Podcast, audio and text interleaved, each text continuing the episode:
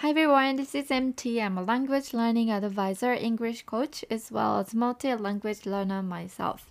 How are you guys doing today? Hope you guys are doing great.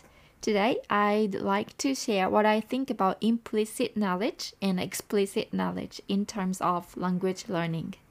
First of all, implicit knowledge is roughly speaking the knowledge that you gain through activities and can perform without thinking.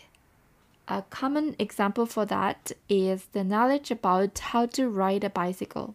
You can ride a bicycle even though you haven't ridden it in years. I guess many of you can type without looking at the keyboard. That is implicit knowledge as well. So is the way to pronounce your mother tongue. You can perform those actions unconsciously, but if somebody asks you to explain how to do them, you find them difficult to do so. On the contrary, explicit knowledge is the knowledge that you learned consciously and it can be explained easily. For example, contents of a presentation and the direction from your house to the station are explicit knowledge. And talking about language learning, the knowledge you try to find in the head to make a sentence in your target language is explicit knowledge, right?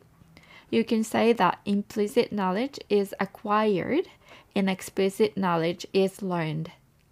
Many language learners are struggling to respond quickly when being asked in their target language. I've been asked by students what they should practice to be able to respond quickly in their target language.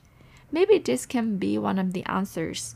If you can make knowledge about your target language into implicit knowledge, you should be able to respond quickly in your target language without thinking hard to form a sentence in your head. Since implicit knowledge is automated, what you want to say comes out in a second. In order to turn the explicit knowledge into implicit knowledge, repetition drill is inevitable. It applies to myself too, but learning grammar rules are not sufficient. You should practice each sentence structure many times and make yourself get used to saying it.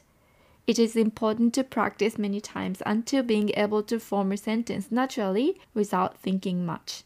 Right? That's all for today. Thank you so much for listening and hope to see you next time. Bye.